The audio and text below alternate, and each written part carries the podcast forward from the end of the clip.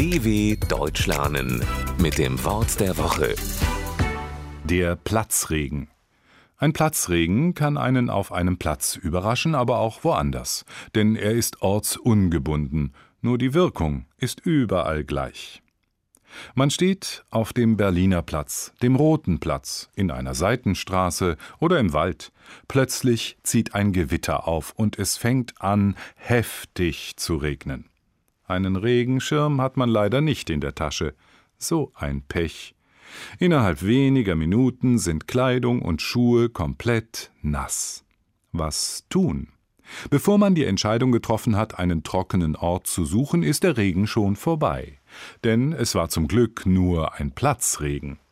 Dieser ist zwar sehr heftig, hat aber den Vorteil, nur kurze Zeit zu dauern. Und warum heißt er Platzregen? Weil ganz viele große Regentropfen auf dem Boden kaputt gehen, eben zerplatzen. Und das kann überall sein, auch auf einem Platz in einer Stadt. dw.com/wort der Woche